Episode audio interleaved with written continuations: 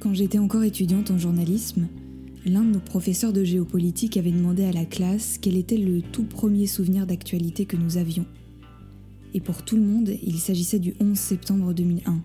On devait avoir moins de 10 ans lorsque l'événement a eu lieu, pourtant on se souvenait parfaitement du moment où on a découvert ces images des avions qui se sont écrasés dans les tours. Il y avait les nombreuses vidéos prises sous tous les angles et qui passaient en boucle à la télé, mais il y avait aussi cette photo de Richard Roux, qui a fait le tour du monde, qui a été publiée dans Time notamment, et qui représente The Falling Man, un homme qui aujourd'hui encore n'a pas été clairement identifié. Même si elle ne montre aucune goutte de sang, aucun corps mutilé, aucune explosion, cette photo est d'une violence inouïe, parce qu'on y voit un homme qui est en train de mourir.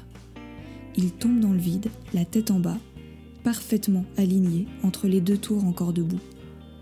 C'est donc ça mon tout premier souvenir de journalisme. C'est pour dire à quel point, même petit, on avait conscience que quelque chose venait de basculer, que le monde ne serait plus comme avant. C'est une part d'innocence qui est partie ce jour-là. Et avec des yeux d'enfant, on se demande si la Terre entière va entrer en guerre. Plus tard, on grandit et on apprend l'existence de la diplomatie. C'est elle qui essaye de prévenir les conflits ou d'en atténuer les conséquences lorsqu'ils sont inévitables. La diplomatie permet de maintenir les bonnes relations entre les pays, et souvent, comme le dirait mon invité, c'est une façon de faire avancer l'histoire.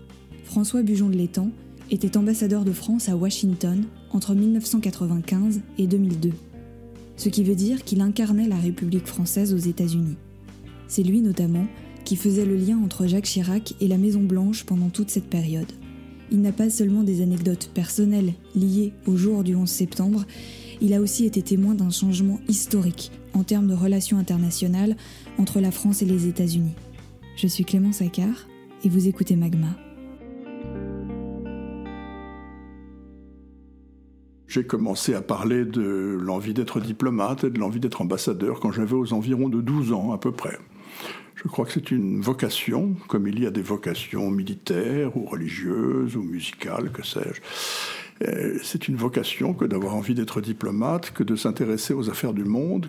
J'aimais l'histoire et la géographie beaucoup. J'étais intéressé par les langues étrangères, pour lesquelles je crois j'avais une certaine disposition. Et j'avais en outre une mère d'origine étrangère, ce qui m'a ouvert évidemment, dès mon enfance, les yeux sur le reste du monde, sur les pays étrangers. Et je crois que cet appel de l'étranger a été très fort.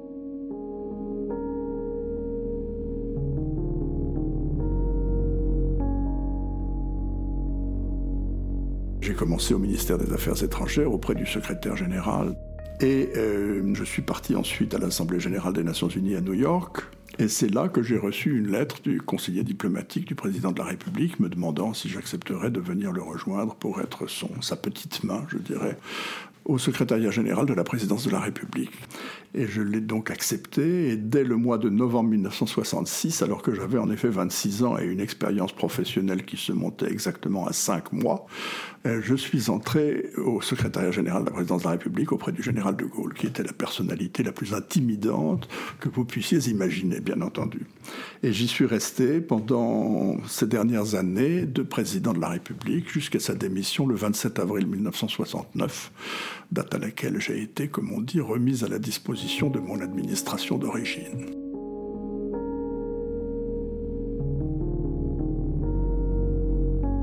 M'a appris beaucoup de choses, le général de Gaulle. Euh, il avait cette image de la France, il l'a dit, il l'a écrit sous toutes les coutures.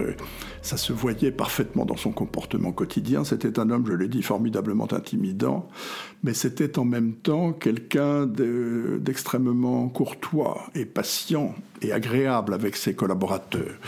Euh, donc j'ai appris auprès de lui comment la France pouvait avoir dans le monde une voix que l'on écoute et comment elle pouvait gagner le respect des autres pays. Euh, il avait une ligne de conduite qui était claire, il suivait une roadmap, on dirait en anglais, hein, une feuille de route, si vous voulez, qu'il avait tracée lui-même et qui était parfaitement claire. Il voulait que la France puisse être entendue, jouer un rôle qui lui soit propre, qui ne soit pas forcément dans le sillage d'une autre grande puissance, notamment à l'égard des États-Unis d'Amérique, euh, mais il voulait que la France puisse contribuer avec son apport, avec ses valeurs, avec son histoire, avec sa vision du monde, au destin du monde, avec sa voix propre et avec son génie propre. J'avais conscience, quand j'étais auprès de lui déjà, que j'avais une très grande chance, que c'était vraiment un, espèce de clin d'œil du destin, mais une chance. Euh, un de mes aînés, un jour, dans une réception à l'Élysée, m'a dit Vous ne vous en rendez peut-être pas compte, mais vous êtes en train de manger votre pain blanc en premier. Il avait absolument raison. J'ai mangé mon pain blanc en premier, c'est vrai. Euh, j'ai trouvé beaucoup d'autres joies, beaucoup d'autres satisfactions dans la conduite de ma carrière diplomatique par la suite, mais jamais rien qui donne le grand frisson au point du général de Gaulle. Je connaissais bien Washington et quand j'y ai été nommé ambassadeur en 1995, euh, avec beaucoup de joie, car c'est un poste que j'avais observé lorsque j'étais collaborateur de l'ambassadeur et c'est un poste dont j'avais envie et dont je savais que je, savais que je pourrais le tenir. Euh, j'avais déjà une expérience de neuf années à Washington. J'avais servi aux États-Unis comme euh, étudiant prolongé, comme jeune diplomate et puis comme chef d'entreprise. C'était déjà une expérience triple. J'avais plusieurs strates d'amitié et de contact aux États-Unis et je savais que je serais opérationnel dès le premier jour. Le président de la République qui m'a nommé ambassadeur à Washington était Jacques Chirac, dont j'avais été le conseiller diplomatique à Matignon quand il était Premier ministre entre 1986 et 1988. Il était allé voir le président Reagan, le vice-président Bush, père avec qui il avait noué d'ailleurs une réelle amitié. Et un jour, dans une voiture qui nous emmenait je ne sais plus où, il m'avait dit euh, Je vous verrai bien ambassadeur à Washington le moment venu ».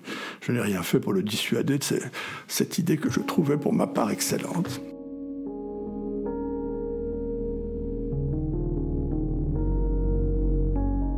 Me sentais très familier avec euh, les États-Unis. Je sais comment les Américains fonctionnent. Euh, je sais ce qu'il faut faire ou ne pas faire avec eux, je crois. Nous sommes deux républiques issu vraiment de la philosophie des Lumières au XVIIIe siècle. Il n'y a aucun doute sur les origines communes de démocratie française et américaine, mais nous avons des interprétations souvent de ces valeurs euh, des Lumières qui ne sont pas les mêmes. Nous avons des institutions différentes, nous avons des moyens d'opérer qui sont également très très différentes. Nous avons des institutions très différentes et euh, les États-Unis sont en plus un pays continent absolument immense, qui touche à deux océans et qui a une vision du monde très différente de celle qu'on peut avoir à l'ouest de l'Europe où nous habitons, nous autres. Et donc, euh, comme nous sommes deux nations qui sont convaincues l'une et l'autre qu'elles ont un message universel à porter au reste du monde, leur messianisme les met parfois en contact de façon rugueuse. C'est ce qui se passe régulièrement et c'est ce qui fait que nous avons toujours une relation étroite, une relation amicale, une relation d'alliance qui est forte, mais que les divergences sont fréquentes et nombreuses sur un certain nombre de sujets importants.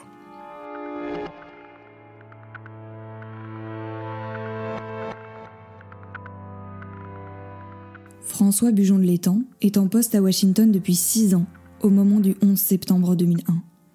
Ce matin-là, à 8 heures, il est encore impensable d'imaginer une Amérique vulnérable. Comme tous les jours, près de 50 000 personnes se dirigent vers les tours du World Trade Center pour y travailler. Elles offrent une vue à 413 mètres de hauteur, donc il faut dire qu'il y a énormément de touristes qui viennent aussi chaque jour. Et alors que la journée commence normalement, à quelques kilomètres de là, dans les airs, un premier avion de ligne qui était parti de Boston et qui devait arriver à Los Angeles avec 87 passagers à bord s'apprête à être détourné par cinq terroristes.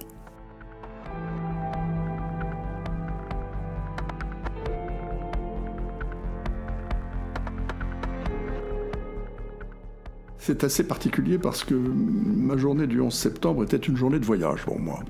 Je devais me rendre dans l'Utah, à Salt Lake City.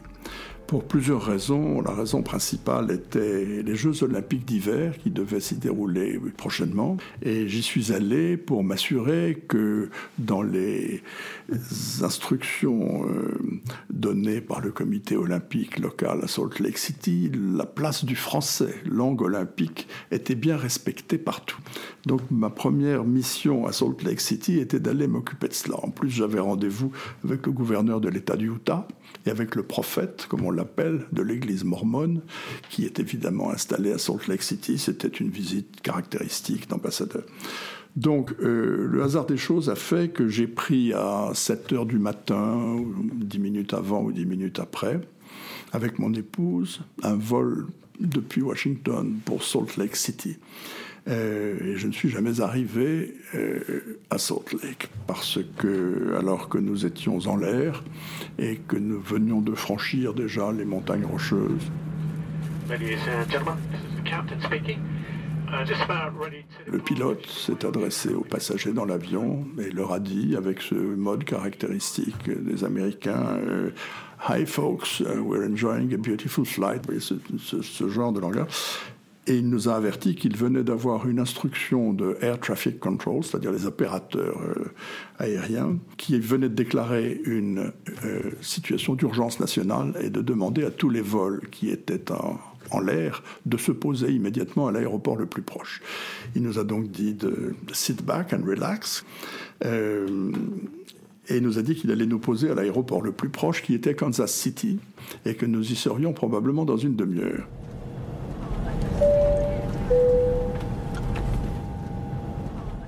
Alors, euh, c'est évidemment une déclaration qui vous interpelle. Nous nous sommes demandé ce qui se passait. Je me suis souvenu que la dernière fois qu'il y avait eu une urgence nationale de ce type, dans laquelle on avait, on avait fait poser tous les avions en urgence, était au moment de l'assassinat du président Kennedy, en novembre 1963. Il faut une catastrophe nationale pour en arriver à une mesure aussi extrême. Comme nous allions vers l'ouest, que j'avais beaucoup été en Californie, que je connaissais bien, j'ai pensé à une catastrophe naturelle dans un premier temps, un raz-de-marée ou alors le Big One, comme on dit, le grand tremblement de terre. que se passe-t-il? Et nous nous sommes demandé ce qui se passait. Il n'était évidemment pas possible d'utiliser les téléphones portables. Le pilote ne nous a donné aucune information, peut-être n'en disposait-il d'ailleurs pas. Il avait simplement à nous retransmettre l'instruction. Ça a duré plus d'une demi-heure, nous avons tourné, tourné, tourné, on le sentait très bien, et nous avons fini par nous poser sur l'aéroport de Kansas City et par découvrir par les hublots qu'il y avait un véritable embouteillage d'avions sur la piste. Il n'était pas possible d'aller jusqu'à une porte. C'était extraordinaire. Et à ce moment-là, dans cet encombrement, le pilote nous a donné l'autorisation d'utiliser nos téléphones portables. J'ai immédiatement appelé l'ambassade à Washington, le ministre conseiller de l'ambassade qui gère l'ambassade en l'absence de l'ambassadeur et qui m'a appris ce qui se passait. This just in, you are looking at a, obviously a very disturbing live shot there. That is the World Trade Center, and we have unconfirmed reports this morning that a plane has crashed into one of the towers of the World Trade Center. We don't know if it was a private aircraft. We have no idea how many were on board or what is what the extent of the injuries are right now.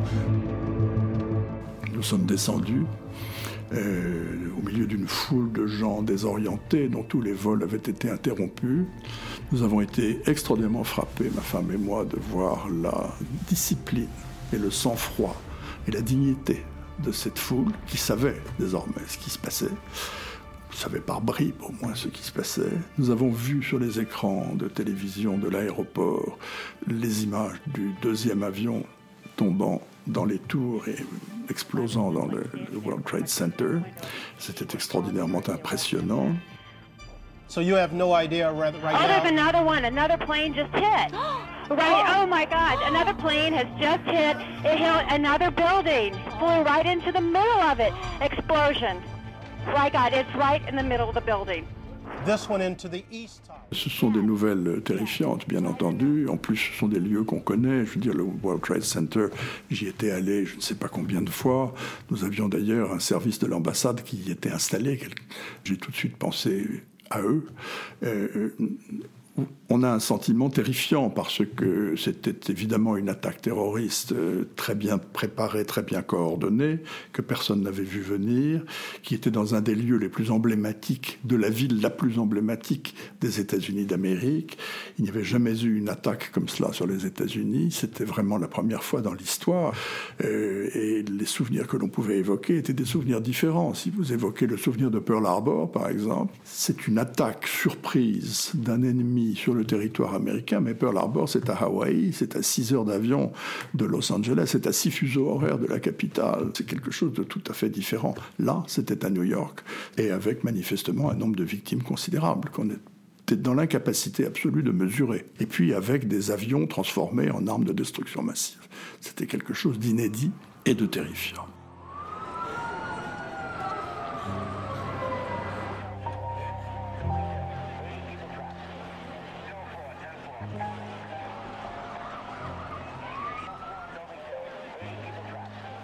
Au total, quatre avions de ligne ont été détournés par 19 terroristes. Deux se sont enfoncés dans les tours jumelles du World Trade Center à Manhattan. Un autre au siège du département de la Défense à Washington. Et un quatrième qui, grâce aux passagers, ne s'est pas écrasé dans la capitale, mais dans la campagne de Pennsylvanie, minimisant ainsi le nombre de victimes. Près de 3000 personnes ont perdu la vie ce jour-là.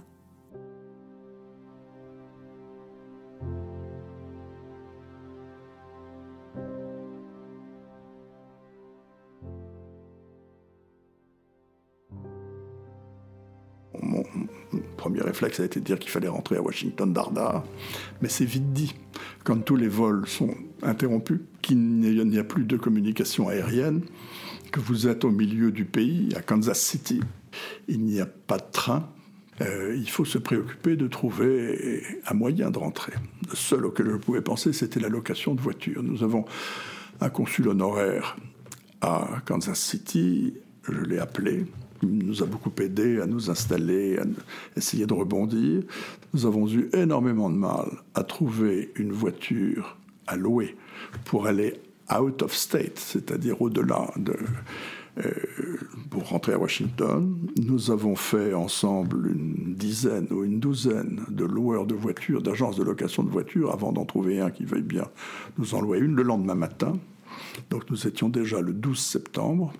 Et le 12 septembre, euh, mon épouse s'est mise au volant, moi au téléphone, et nous avons parcouru les 1500 miles qui séparent Kansas City de Washington.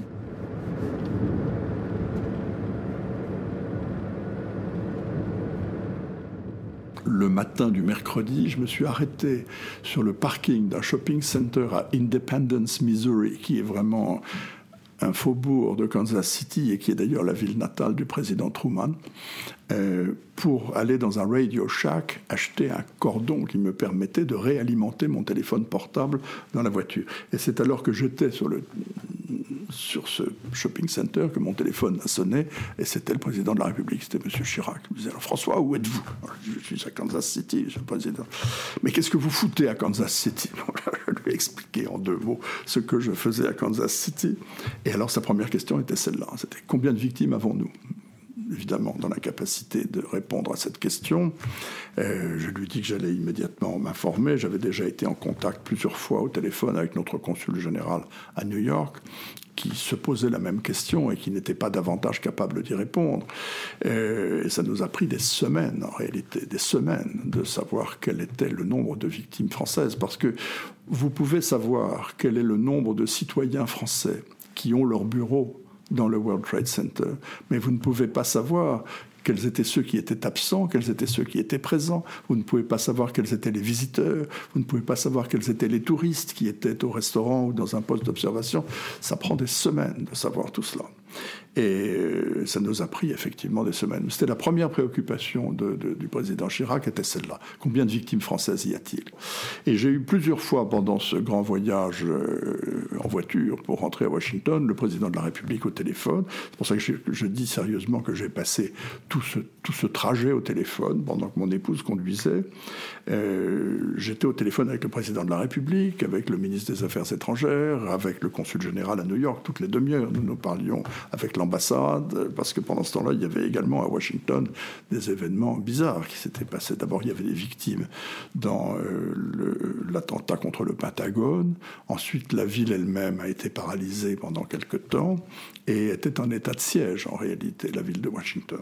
J'ai appris par la suite toutes sortes de choses qu'on n'apprend que par la suite, mais j'ai appris que, par exemple, de la bouche du vice-président, Cheney, qu'il euh, ne savait pas ce qui s'était passé lorsqu'il a vu arriver quatre ou cinq malabars du Secret Service qui l'ont transporté dans son fauteuil jusqu'au bunker du sous-sol, sans lui demander son avis ni sa permission et sans lui dire ce qui se passait. Et ce n'est qu'une fois assis en sécurité dans le bunker qu'il a appris ce qui se passait. Le président Bush, lui, n'était pas à Washington. Il était en voyage dans le sud des États-Unis et le vice-président était donc la première personne à protéger. mais c'est vous dire le degré de... je, cite ce témoignage parce que c'est vous dire le degré de choc et de stupéfaction de tout le monde.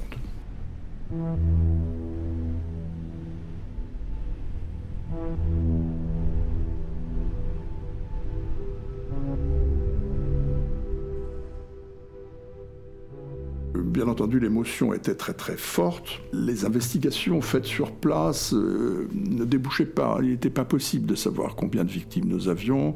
Certains certains de ceux que nous connaissions se sont manifestés d'eux-mêmes, mais ils ont souvent mis longtemps à réussir à entrer en contact avec les autorités. Et très souvent, les gens pris dans une catastrophe songent à rassurer leurs proches, par exemple, beaucoup plus qu'à prévenir les autorités. Et c'est pour ça que ça, a été si, si long. En fait, nous avons eu très peu de victimes. C'est une chance folle. Les, les Allemands, par exemple, ont eu 300 victimes. Les Britanniques ont eu plusieurs centaines de victimes et nous en avons eu, je crois, une, petite quinzaine. Je ne me souviens plus du chiffre exact, mais il était hors de proportion avec ceux de nos autres grands alliés. Nous avons eu beaucoup de chance, notamment, je vous ai dit que j'avais pensé au service financier de l'ambassade, qui avait des bureaux dans le World Trade Center. J'ai pensé à eux parce que j'étais souvent allé les voir dans leurs bureaux. Ce que je ne savais pas, mais que j'ai appris par le conseiller financier de Wall Street, c'est qu'en réalité, il avait trouvé, ou plus exactement, ses autorités avaient trouvé que le loyer était beaucoup trop cher et lui avaient demandé de déménager, et qu'après des semaines d'efforts, il avait réussi à faire déménager tout son service la veille. Le déménagement s'était terminé le vendredi de la semaine précédente. Ils étaient tous euh, en sécurité à une autre adresse, et je ne savais pas qu'ils avaient déménagé. Mais oui, c'est extraordinaire.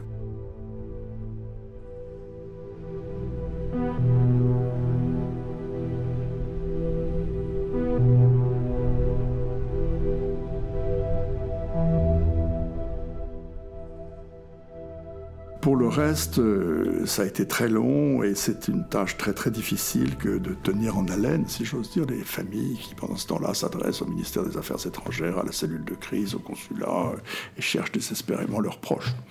J'avais pensé également à une autre euh, société française qui s'appelait Car Futures, qui est une société de, de, de brokerage de, de titres. Je connaissais bien leur président qui est un Français c'est une société qui était installée dans les tout derniers étages de la première tour. Euh, tous les employés sont morts, tous. Il y avait trois Français, les autres employés étaient américains ou d'autres nationalités. Il y avait trois Français qui étaient euh, employés de cette société. Miraculeusement, tous les trois étaient absents ce jour-là. L'un parce qu'il était en congé, l'autre parce qu'il était en mission. Aucun des trois n'était là. Mais il a fallu des semaines pour savoir tout cela. Et, l'angoisse a été très, très longue et très forte.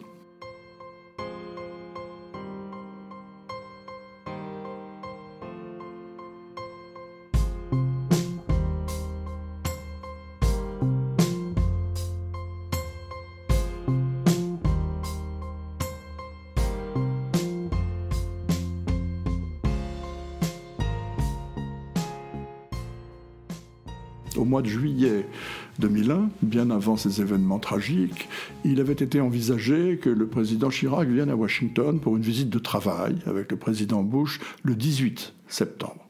Euh, Chirac, dans une des conversations téléphoniques que j'ai eues avec lui dans les tout premiers jours, m'a dit il faudrait que vous demandiez à la Maison Blanche si, bien entendu, on reporte la visite qui avait été prévue pour le 18. J'ai téléphoné à Mme Condoleezza Rice, qui était le conseiller de sécurité nationale du président Bush. Je lui ai dit nous avions ce rendez-vous, mais bien entendu, le président Chirac comprendrait très bien compte tenu des circonstances, on fera ce que vous voudrez. Et elle m'a dit je vais en parler au président Bush tout de suite, je vous rappelle, mais a priori, non, venez, venez, au contraire, euh, c'est dans, dans, les moments les plus tragiques qu'on a le plus besoin de ses amis, vous en êtes, et donc euh, je vous le confirme, mais a priori, voilà. Et en effet, euh, elle m'a rappelé très vite le soir même pour me dire j'ai parlé avec le président Bush qui me dit qu'il maintient la date et qu'il compte beaucoup sur la visite du président Chirac le 18 septembre. J'ai voulu dire au président Bush et, et au-delà de lui au peuple américain, d'abord euh, la solidarité totale de la part euh, de la France et des Français, la solidarité du cœur j'ai voulu lui dire aussi et leur dire notre détermination, qui est sans réserve, pour lutter avec toute l'efficacité nécessaire contre ce nouveau type de mal absolu qu'évoquait à l'instant le président et qu'est le terrorisme. Et ensuite, euh, nous sommes allés avec le président Chirac à New York rendre visite au maire Giuliani, rendre visite au chef de la police, au quartier général de la police, aux pompiers qui avaient été très très durement éprouvés. Vous vous souvenez qu'ils ont eu énormément de victimes dans cette, dans cette, catastrophe et euh, que le président Chirac avec M. Giuliani a pu survoler en hélicoptère les ruines encore fumantes du World Trade Center.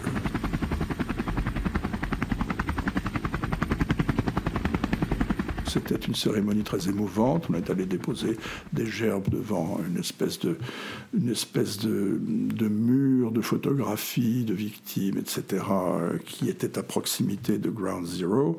Le quartier était complètement bouclé.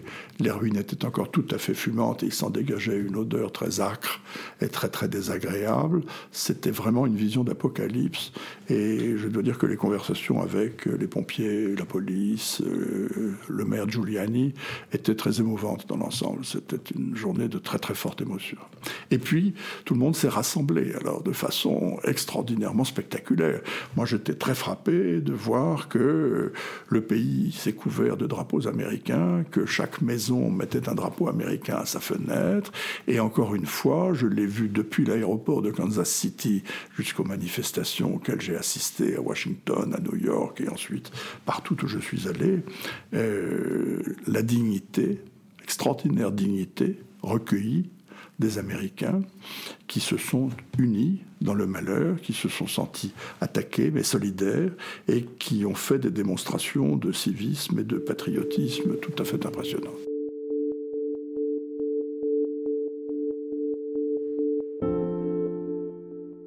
C'est difficile de dire encore aujourd'hui quel a été le plus grand traumatisme pour les Américains le jour du 11 septembre. Est-ce que c'est le fait de se sentir soudainement vulnérable sur leur propre sol, ou bien le fait de découvrir la haine totale qu'ils pouvaient susciter ailleurs dans le monde? Les États-Unis avaient désormais un nouvel ennemi, et le sentiment de vengeance a été immédiat et non dissimulé, de la part des citoyens d'abord, mais aussi du gouvernement et du président Bush lui-même. À croire qu'il fallait agir pour tenter de guérir. Dès le 14 septembre, Oussama Ben Laden est désigné responsable des attentats. Sans attendre, l'armée américaine commence des missions de reconnaissance en Afghanistan. Quelques semaines plus tard, la première puissance mondiale décide de consacrer toute son énergie à renverser le régime taliban et à détruire les bases d'Al-Qaïda.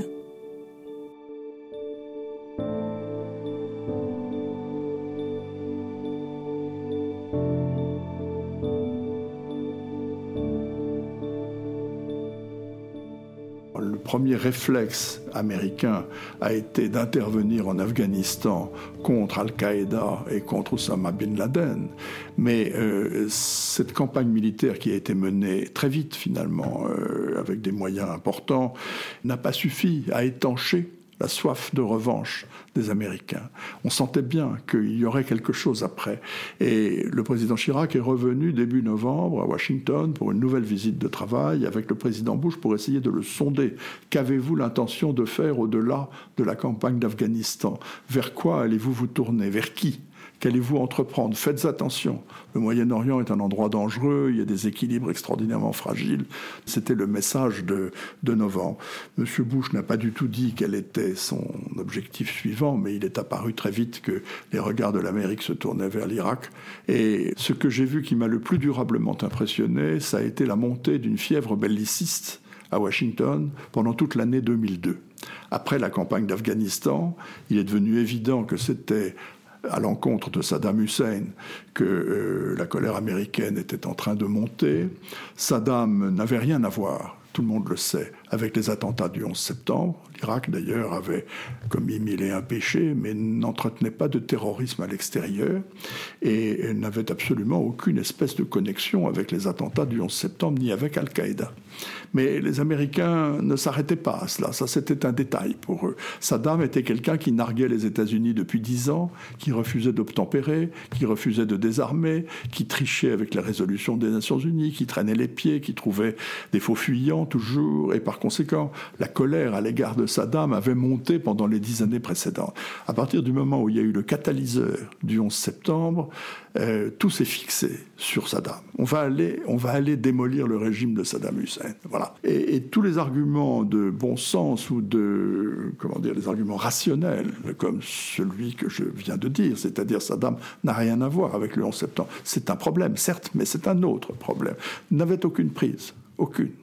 Aucune. Et la fièvre belliciste, ça se répand comme une fièvre et ça monte, ça casse le thermomètre. On sentait très bien dans les conversations à Washington avec euh, les politiques, mais avec les journalistes, par exemple, des gens que je connaissais depuis des années souvent et dont je respectais le jugement, dont je considérais qu'ils étaient des gens posés, rationnels, que plus les, arguments ne portaient plus et que la fièvre les emportait. Il fallait partir en guerre, il fallait aller à Bagdad.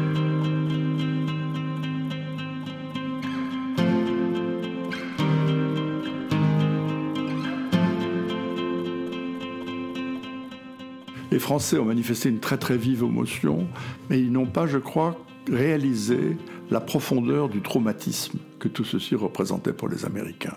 Euh, il fallait vivre sur place, voir les Américains, vivre avec eux pour comprendre à quel point ce traumatisme les avait marqués, à quel point c'était quelque chose qui ne s'effacerait pas de sitôt et qui les marquerait de façon indélébile d'ailleurs pour la, suite de l'histoire.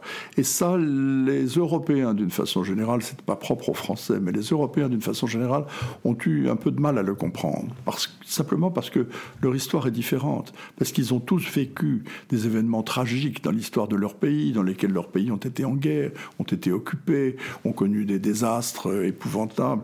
Et euh, les Américains n'ont jamais connu la guerre sur leur sol, à part la guerre civile, qui bien entendu, ce que nous appelons la guerre de sécession, et qu'on appelle aux États-Unis la guerre civile, qui a été la plus dévastatrice de toutes les guerres dans lesquelles les États-Unis se sont trouvés impliqués. On oublie toujours euh, quelque chose qu'il faut garder à l'esprit, c'est que la somme de tous les morts américains dans toutes les guerres étrangères, Première Guerre mondiale, Deuxième Guerre mondiale, Corée, Vietnam, etc., est inférieure à la somme des morts militaires de la simple guerre de sécession. Qui, c'est une chose, voilà, voilà un traumatisme profond et, indélébile, encore. Pour eux, euh, voir une espèce de guerre étrangère non provoquée arriver sur leur territoire, causer 3000 morts d'un seul coup, en un clin d'œil, avec quelque chose qui avait été préparé soigneusement, méticuleusement et perpétré par des gens qui étaient animés par la haine, était un traumatisme d'une très très grande profondeur. Et ça, les Européens ont mis très longtemps à le comprendre. Il a fallu ensuite euh, toutes les opérations américaines qui ont suivi pour comprendre à quel point les Américains avaient à évacuer une espèce de ressentiment euh, terrible provoqué par euh, le 11 septembre. thank you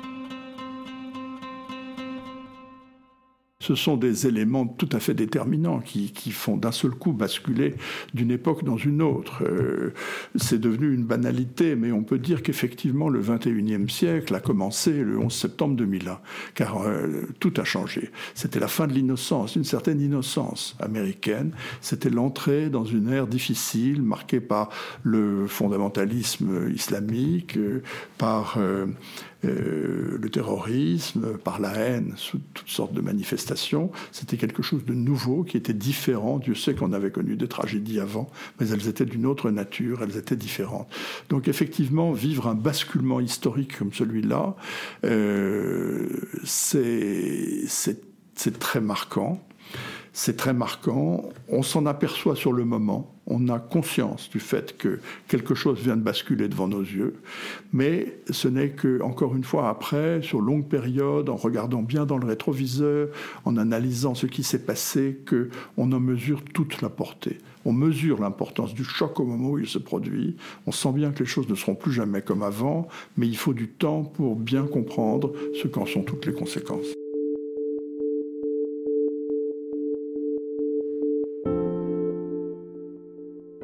Trois mois avant les attentats, en juin 2001, François Bujon de Letton était en Virginie, à Bedford. Il était invité à inaugurer le National D-Day Memorial, qui rend hommage aux victimes américaines de la Seconde Guerre mondiale tuées en Normandie. À cette occasion, François Bujon de Letton prononce un discours. And I want to express my country's profound gratitude to all the veterans that risked their lives in that great battle. Il évoque notamment les liens historiques et très forts qu'entretiennent la France et les États-Unis depuis des siècles. The ideals upon which our two nations have been founded remain the solid basis of our societies. They also remain the fundamental inspiration of the extraordinary French American friendship and alliance that transcends the centuries. L'ambassadeur parle des bases solides de l'alliance et de l'amitié indéfectible entre les deux nations. C'est difficile d'imaginer, lorsque ces mots sont prononcés, que quelques mois plus tard seulement, un événement géopolitique majeur remettrait tout en perspective. Car la guerre d'Irak menée par les États-Unis et désapprouvée par la France a symbolisé un changement inédit dans la relation entre ces deux pays. Partenaires de longue date, ils n'ont soudain plus regardé dans la même direction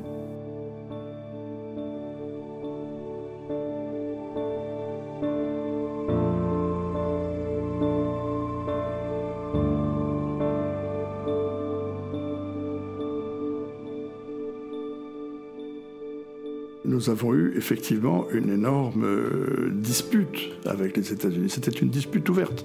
Nous avons désapprouvé leur intervention contre l'Irak. Dieu sait que nous avions raison. Dieu sait qu'ils ont fait une bêtise avec cette guerre d'Irak. Euh, et nous l'avons non seulement désapprouvé publiquement, mais nous avions essayé de les dissuader de le faire. Nous avons donc mené campagne, finalement, au moment du débat aux Nations Unies, pour que le Conseil de sécurité n'endosse pas la décision américaine d'intervenir militairement contre l'Irak. Donc ça s'est traduit par une rupture franco-américaine très forte et par des mouvements d'opinion publique anti-français, comme il en arrive périodiquement dans des accès de fièvre aux États-Unis. J'avais déjà assisté à des épisodes de ce genre, au moins à deux reprises au cours des décennies précédentes, mais là ça a été particulièrement fort et particulièrement violent. Mais si vous remettez tout ça en perspective et que vous regardez aujourd'hui, donc 17 euh, ans plus tard, comment nous travaillons avec les Américains sur énormément de sujets, euh, dans la lutte contre le terrorisme, dans la lutte contre Daesh, par exemple. Cela justifie les propos que je tenais à New Bedford. Si vous jugez sur le temps long, sur l'histoire, c'est vrai qu'il y a une alliance franco-américaine qui est très forte et qui a transcendé toutes les difficultés conjoncturelles. Bien sûr, on pouvait en douter en 2003 au moment du discours de M. de Villepin au Conseil de sécurité des Nations Unies ou au moment où, euh, à la cantine du Sénat américain, on avait débaptisé les fameuses French fries pour les appeler Freedom Fries, car on ne voulait même plus prononcer le mot de français. J'étais parti à ce moment-là. Le hasard des choses a fait que c'est mon successeur qui a vu tomber l'orage que j'avais vu s'amonceler. Dieu sait que nous en avions beaucoup parlé ensemble, puisqu'il était ambassadeur aux Nations Unies quand moi j'étais ambassadeur à Washington et que nous étions au téléphone tous les jours sur cette affaire. Mais euh, j'aurais probablement été, après toutes ces années que j'ai passé, passé 20 ans de ma vie aux États-Unis, après toutes ces années que j'ai passées à travailler à la relation franco-américaine, j'aurais probablement été profondément chiffonné, pour employer un mot euh, encore très mesuré, de ce qui s'est passé en 2003. Et ça m'a été épargné puisque j'étais rentré à Paris. Mais si je juge sur le temps long, je continue de penser que la relation franco-américaine est très très particulière et qu'elle est difficile, elle est souvent névralgique, euh, elle est très émotionnelle, ce qui fait qu'on monte très très vite aux, aux extrêmes quelquefois. C'était le cas en 2003. Mais fondamentalement, il y a quelque chose de très très fort quand même dans, cette relation. Elle est unique. Nous étions là au moment de la naissance des États-Unis. Ils n'auraient pas obtenu leur indépendance comme ils l'ont obtenu sans l'appui de la France. Nous ne serions pas sortis des deux guerres mondiales comme nous en sommes sortis sans leur appui. Tout ceci reste absolument vrai. Et euh, je crois que c'est sur le temps long qu'il faut juger cette relation. Je rappelle simplement une chose que j'aime bien rappeler. Dieu sait que la France a eu un passé belliqueux. Elle a été en guerre avec à peu près tout le monde. Pays avec lequel elle n'a jamais été en guerre, ce sont les États-Unis d'Amérique.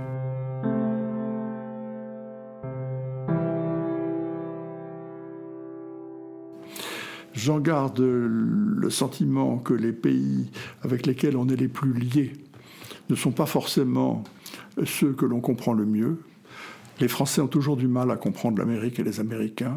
Les Américains ont beaucoup de mal à comprendre la France et les Français, et pourtant ce n'est pas faute de se connaître, ce n'est pas faute de partager beaucoup de valeurs communes.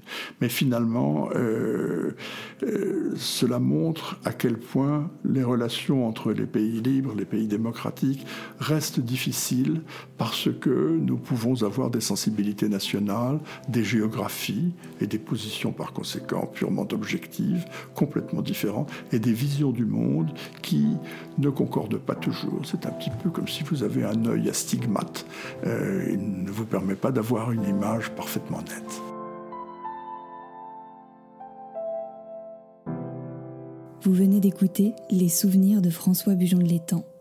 Un très grand merci à lui de m'avoir fait confiance en acceptant de revenir sur les attentats du 11 septembre à mon micro. Merci également à vous tous pour ces écoutes qui ne cessent d'augmenter et votre bienveillance depuis un an maintenant. Ouais, Magma vient tout juste de souffler sa première bougie et je voulais vous dire que si le podcast continue d'exister, c'est surtout grâce à tous vos retours et vos messages de soutien qui me font extrêmement plaisir. Vous le savez désormais, Magma est présent sur tous les réseaux sociaux, mais depuis peu, le site internet de Magma a été entièrement refait et repensé pour que vous puissiez retrouver plus facilement les précédents épisodes et en découvrir davantage sur le podcast en lui-même. J'en profite donc pour remercier chaleureusement la superbe webmaster qui s'en est occupée, Charlotte de Saint-Léger, qui doit actuellement m'écouter depuis l'Australie. Merci beaucoup Charlotte. Et à vous tous qui écoutez, foncez faire un tour sur le site www.magmapodcast.com. On se retrouve le mois prochain pour un nouveau témoignage. À bientôt. Salut